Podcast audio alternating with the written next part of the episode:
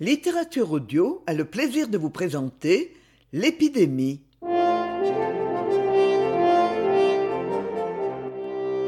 Pièce en un acte d'Octave Mirbeau, représentée à Paris sur le théâtre Antoine le 29 avril 1898.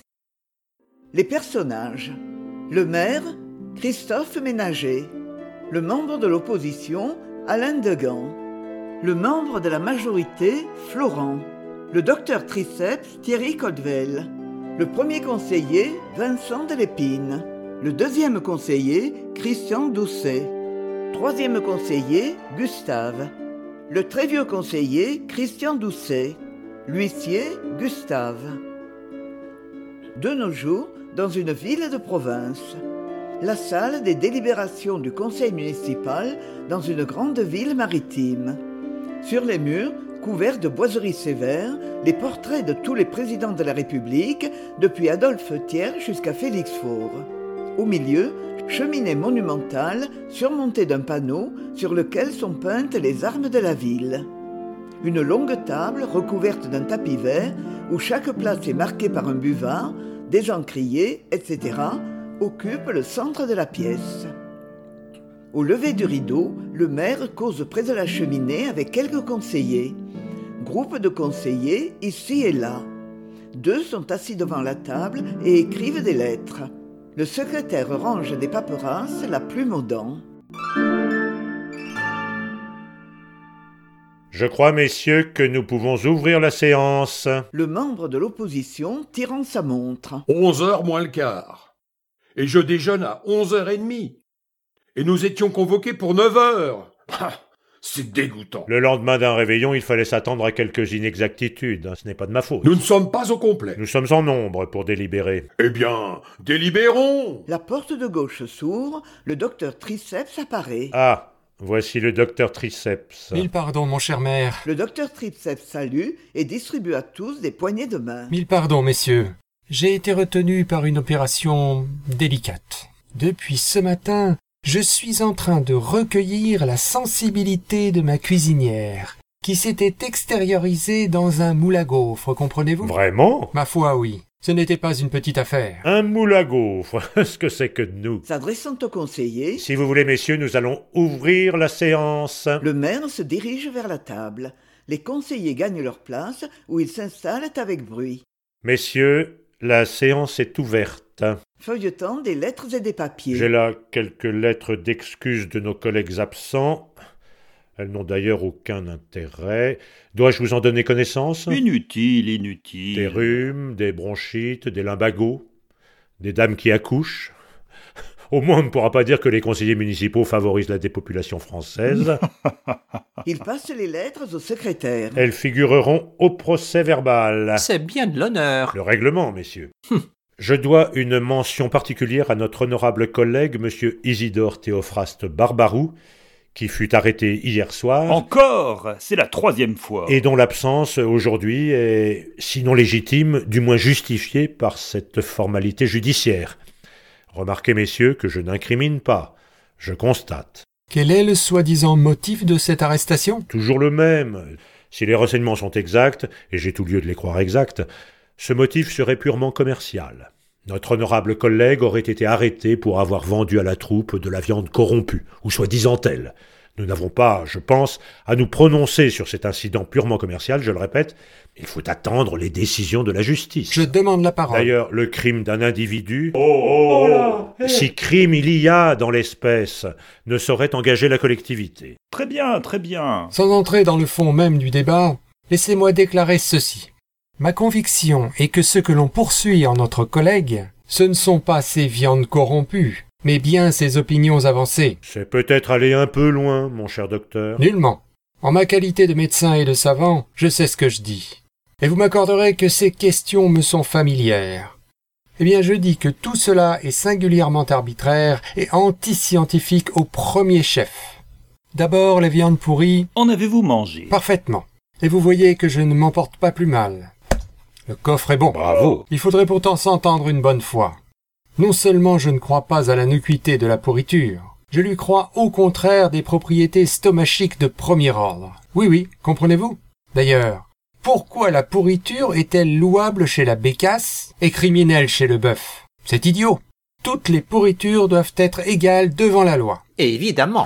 Est-ce une allusion? Oh, En présence d'une aussi étrange anomalie, j'ai donc le droit d'affirmer que le procès intenté à notre collègue Barbarou n'est pas autre chose qu'un procès de tendance. Et je ne parle pas des entraves qu'il apporte à la liberté du commerce, diable. Du reste, je reviendrai sur cette question, en temps et lieu, avec tous les développements juridiques, économiques, thérapeutiques et biologiques qu'elle comporte. Mais je demande que cette observation préliminaire soit consignée au procès verbal. Hmm?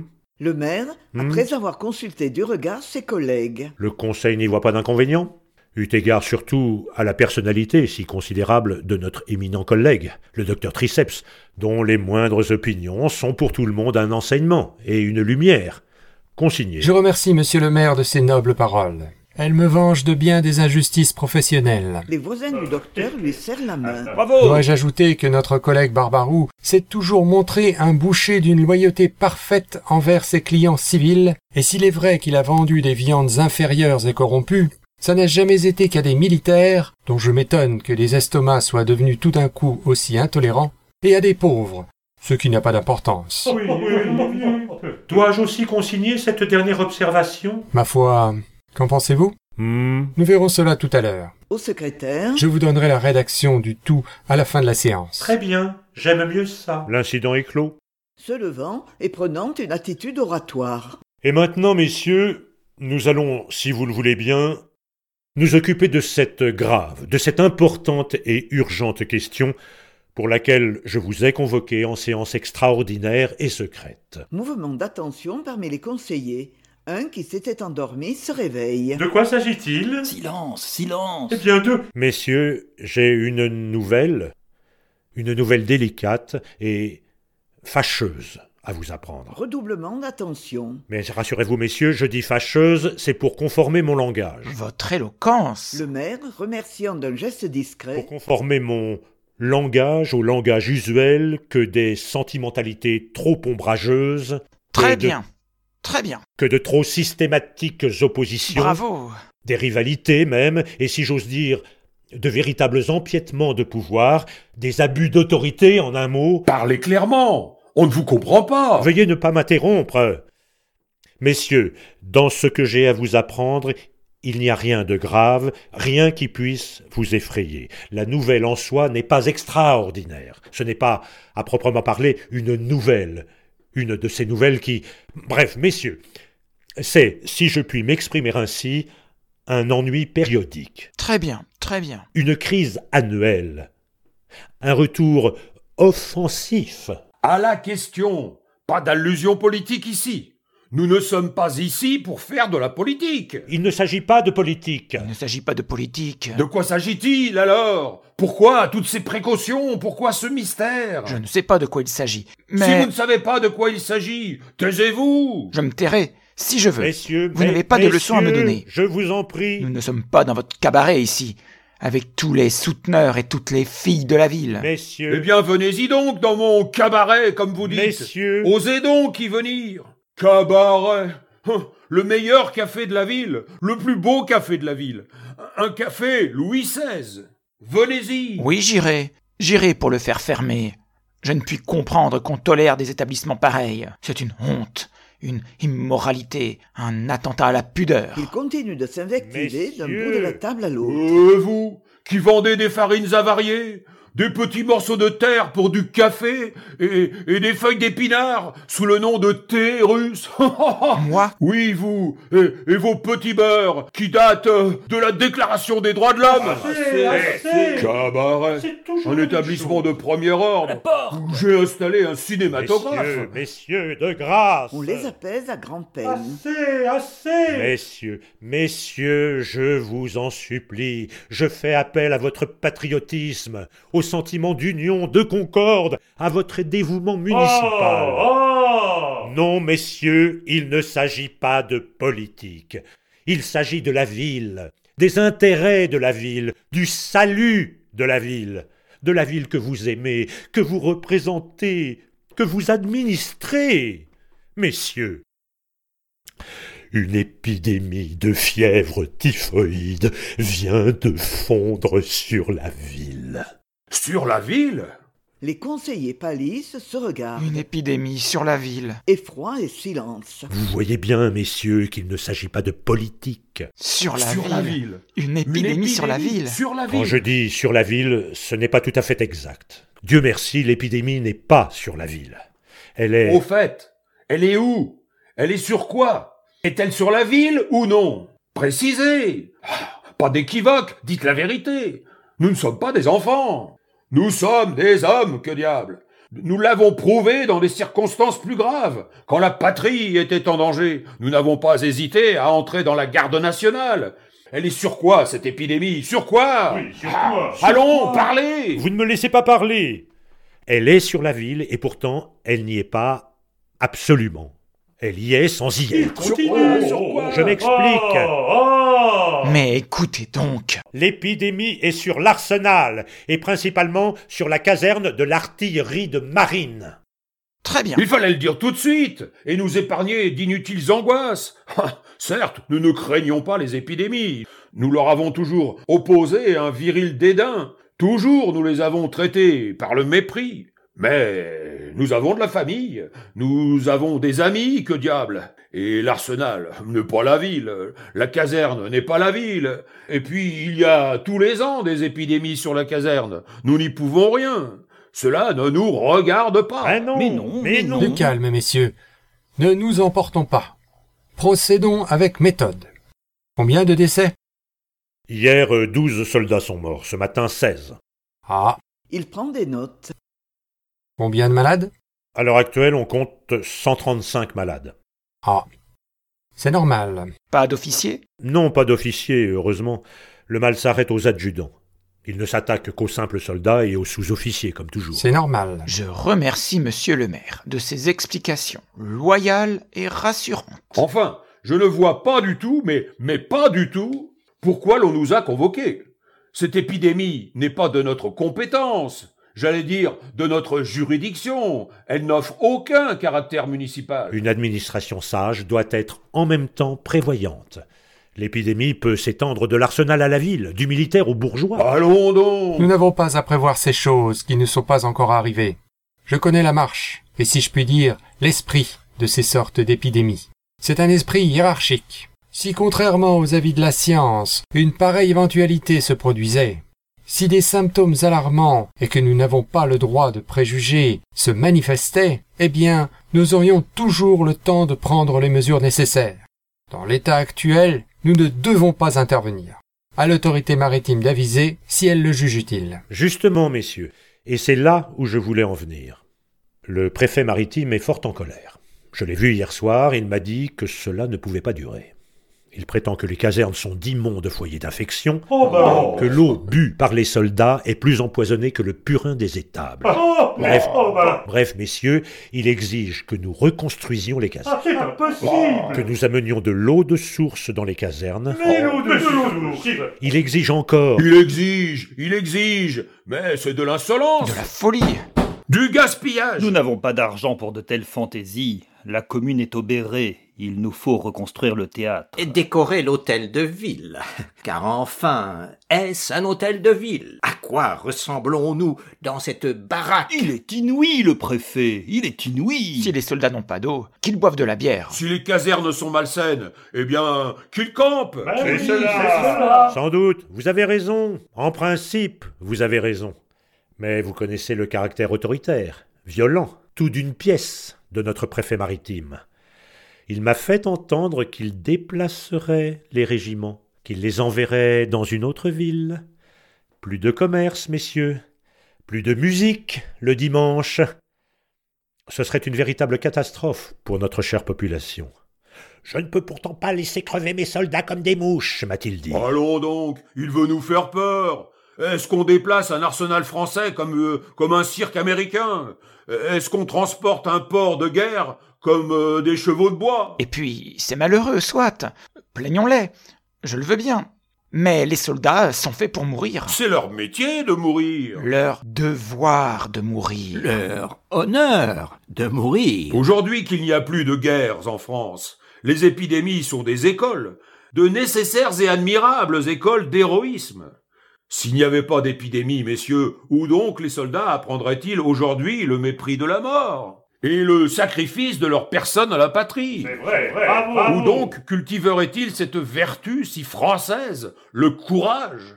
Ce qu'on nous demande, c'est de consacrer une lâcheté, De déconsidérer l'armée. de diminuer l'honneur national, de tuer le patriotisme. Eh bien non Le docteur Triceps se lève. Mouvement d'attention. Je m'associe aux idées si généreusement exprimées par mes honorables collègues. J'irai plus loin. Aujourd'hui, la science est aux microbes, à l'eau de source, au logement salubre, à l'antisepsie, à l'hygiène. C'est là une simple hypothèse, messieurs. Une hypothèse de littérateur, d'intellectuel, qu'aucune expérience décisive et loyale n'est venue confirmer. Demain, d'autres théories, inverses à celle-là, se succéderont, aussi peu probantes, aussi peu démontrées par les faits. Eh bien, les communes doivent-elles subordonner leur activité progressiste et leurs ressources budgétaires aux fantaisies inconsistantes et ruineuses des savants? Doivent-elles se plier aux caprices d'une science qui ne sait ce qu'elle veut et qui se dément elle-même tous les huit jours? Je ne le pense pas. Et pourtant, moi aussi, je suis un savant. Très bien, très bien. C'est envoyé. Nos pères, messieurs, ignoraient ces choses. Ils ignoraient les bacilles, les bouillons de culture, les sérums, les inoculations, les vaccinations, les microbiographies et les commissions d'hygiène. Ils ne savaient pas ce que c'est que les congrès médicaux et ce que c'est que M. Brouardel. Ils se contentaient des maisons et de l'eau qu'ils avaient. Ils ne prenaient même pas de bain. Même pas de bain, comprenez-vous? Or l'histoire nous dit qu'ils ne se soient pas plus mal portés pour cela. Au contraire, C'est vrai. C'est on vrai. nous objecte toujours. Et l'Angleterre Messieurs, nous ne sommes pas en Angleterre. L'Angleterre est l'Angleterre. Et la France est la France. À chaque peuple son génie. À chaque peuple son génie formidable. Restons français. Vive la France Laissons donc cette épidémie suivre son cours naturel, son évolution nécessaire. Il ne faut jamais violenter la nature. Croyez-moi, elle sait ce qu'elle fait. Le docteur Oui, c'est ça, rassied oui, parmi les félicitations de tous. Permettez-moi d'ajouter une observation qui va peut-être éclairer ce débat d'une plus vive lumière. Malgré ses allures cassantes, le préfet maritime n'est pas un mauvais homme, et je crois que l'on peut s'entendre avec lui. J'ai le sentiment qu'il ne se préoccupe pas de l'épidémie, en tant qu'épidémie, du moins. Non, seulement il redoute l'opinion. Il craint la presse. Il a peur d'une interpellation à la Chambre. Vous savez avec quelle violence la marine est attaquée en ce moment. Rien qu'à la pensée que M. Locroix puisse revenir ici, tripatouiller son arsenal, il s'affole. Mettez-vous à sa place. Eh bien, Eh bien, si j'ai compris le fond de son idée, pourvu que nous votions les dépenses nécessaires aux travaux susmentionnés, le préfet se tiendrait pour satisfait. Ce qu'il demande, c'est une formalité. Sa prétention n'irait pas jusqu'à exiger l'exécution de ce vote. Il veut se mettre en règle vis-à-vis de l'opinion de la presse, du Parlement et, et, et de M. Locroix. N'est-ce point, en somme, un désir légitime, une prudence louable? Et dangereuse pour nous. Qui nous garantit la pureté de ses intentions Moi, moi, dis-je. Hmm, Ce n'est pas assez. Avez-vous un engagement écrit? Non, Vous a-t-il donné sa parole d'honneur? Non, mais j'ai quelque chose de plus, quelque chose de mieux.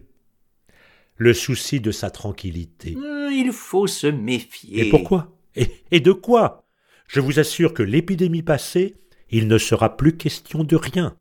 Et nous recommencerons tous les ans. Il faut se méfier. Il faut se méfier. Autrement, songez aux luttes quotidiennes, aux hostilités sourdes, terribles, qui vont mettre la zizanie dans la ville, sans compter qu'elles seront préjudiciables à nos intérêts électoraux.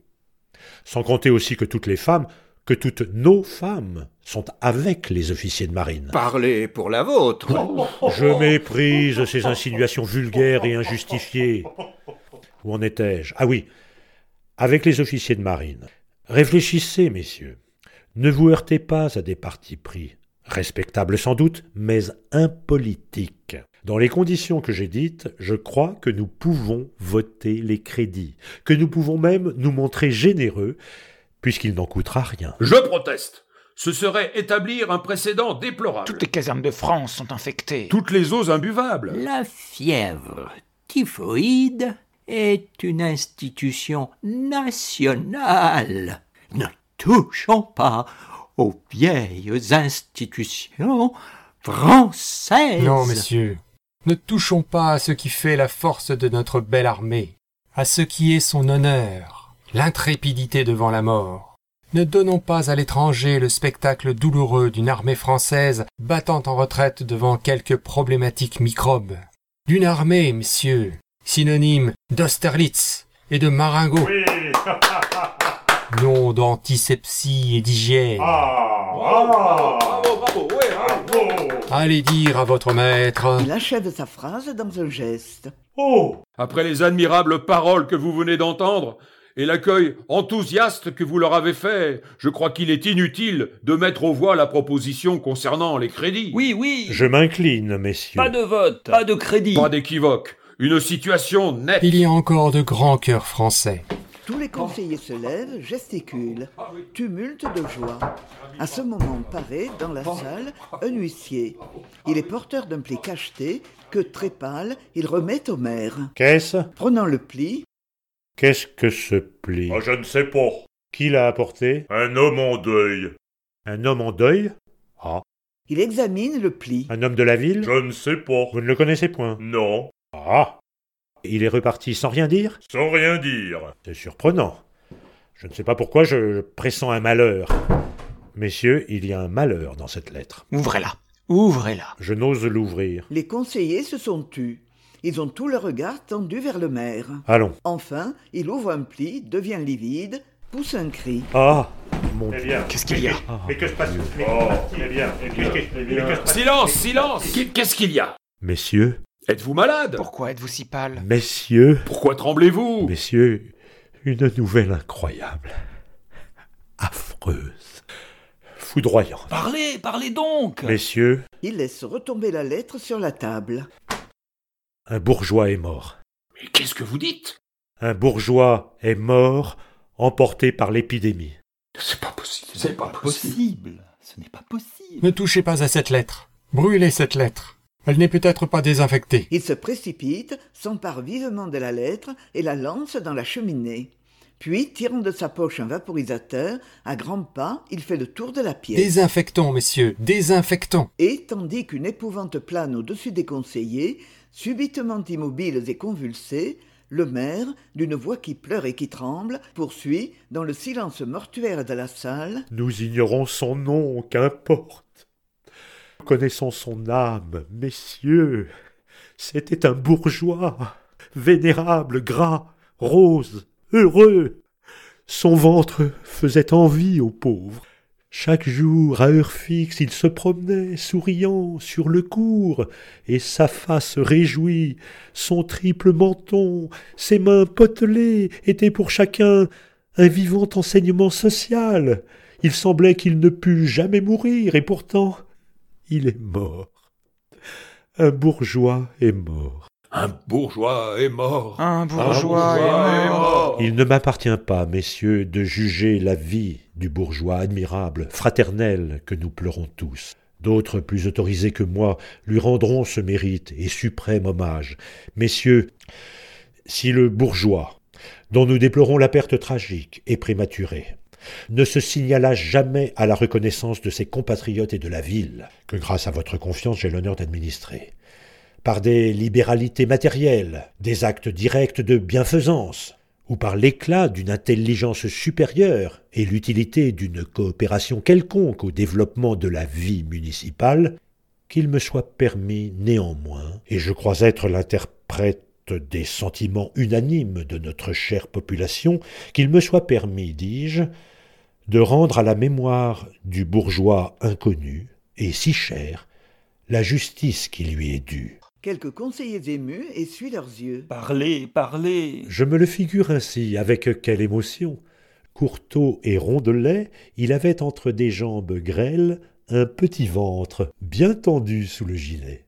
Sur le plastron de sa chemise, son menton s'étageait, congrument, en un triple bourrelet de graisse jaune, et ses yeux, au milieu des paupières boursouflées, jetaient l'éclat triste, livide et respectable de deux petites pièces de dix sous.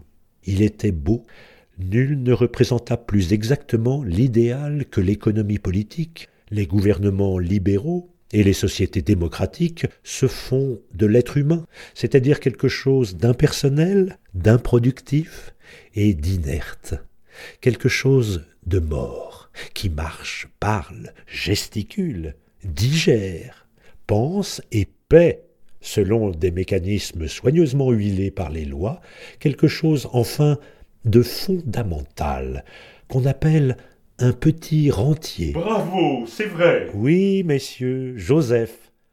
Appelons-le Joseph, comme son grand, comme son immortel aïeul. Joseph, donc, en qui je veux considérer plus qu'un homme, un principe social, nous aura donné toujours l'exemple, le haut et vivifiant exemple d'une vertu. Ah, bien française celle-là, d'une vertu précieuse entre toutes, d'une vertu qui fait les hommes forts et les peuples libres, l'économie.